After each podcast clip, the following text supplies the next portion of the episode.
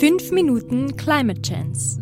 Klima. Zwei Sauerstoff. Naturkatastrophen. Klimaerwärmung. Methan. So können wir das machen. Chance, C6 hat Atmosphäre, 12 Kohlenstoff, GTS Transformation. Kurze Häppchen aus der faszinierenden Welt des Klimas.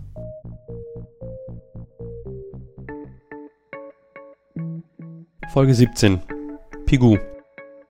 Pingu? Nut nut. Wir haben besprochen, dass es uns wirtschaftlich enorm viel kosten wird, wenn wir nichts gegen den Klimawandel unternehmen.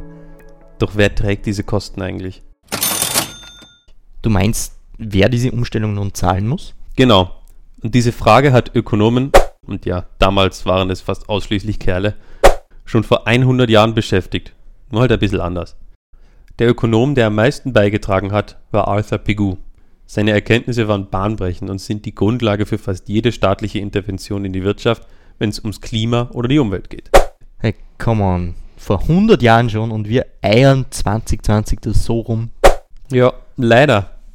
Pigou hat zum Beispiel gesagt, dass es Kosten gibt, die nicht im sogenannten Marktpreis der Produkte inkludiert sind. Diese Kosten nannte er Externalität. Extern, weil weder der Käufer des Produkts noch der Verkäufer für diese Kosten bezahlen müssen, sondern jemand, der in dieser Transaktion unbeteiligt war. Wie bitte? Ich erkläre das an einem kleinen Beispiel. Kaufe ich ein Rindschnitzel, so ist der Schaden, der durch das zusätzliche Methan und CO2, das bei der Produktion entstanden ist, nicht im Marktpreis inkludiert. Ja, stimmt eigentlich. Eben. Und deshalb gibt es auch zwei Lösungen, die Kosten, die Treibhausgase verursachen, zu internalisieren, also in den Preis zu inkludieren. Die eine sind Pigou-Steuern, was in unserem Zusammenhang eine CO2-Steuer bedeuten würde. Das andere sind Emissionszertifikate, wie sie auf europäischer Ebene für einige Industrien schon eingeführt sind.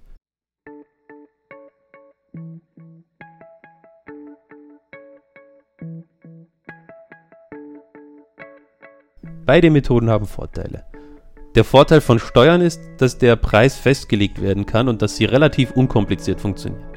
Wenn eine Tonne CO2 Schäden von zum Beispiel 100 Euro verursacht, so muss die Steuer 100 Euro pro Tonne betragen. Mein 300 Gramm Rindschnitzel würde daher um 12,5 Cent teurer werden.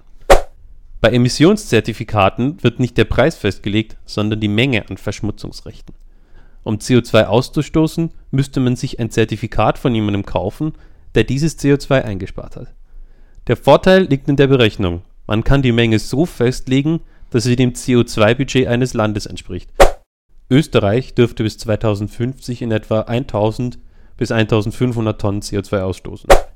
Generell ist das CO2-Budget eines Landes leichter zu errechnen als der Schaden, den eine Tonne CO2 anrichtet, weshalb viele Ökonominnen die zweite Lösung bevorzugen. Ein Zertifikatehandel hat jedoch den Nachteil, dass der Preis für CO2 schwanken kann, Unternehmen dadurch schlechter planen können. Außerdem benötigt er mehr Regulierung und bürokratischen Aufwand. Und, wenn der Preis von Zertifikaten zu niedrig ist, ist es schwieriger, ihn wieder nach oben zu bringen. Bei einer Steuer wäre so eine Umstellung schneller und unkomplizierter.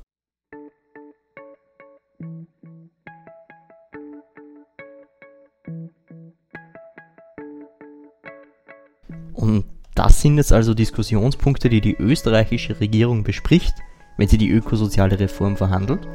Genau, doch letztlich sind das Detailfragen.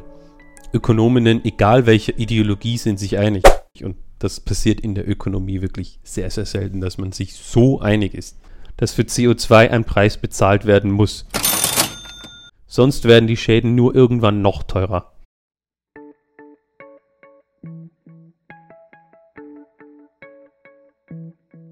Naja, dann hätten ja die Politikerinnen und Politiker also schon mal eine Entscheidung weniger.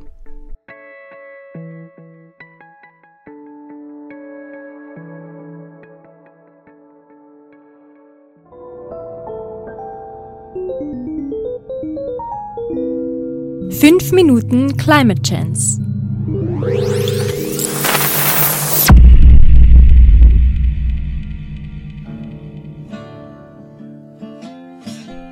Redaktion Maximilian Belschner. Gesprochen von Maximilian Belschner und Martin Merbert.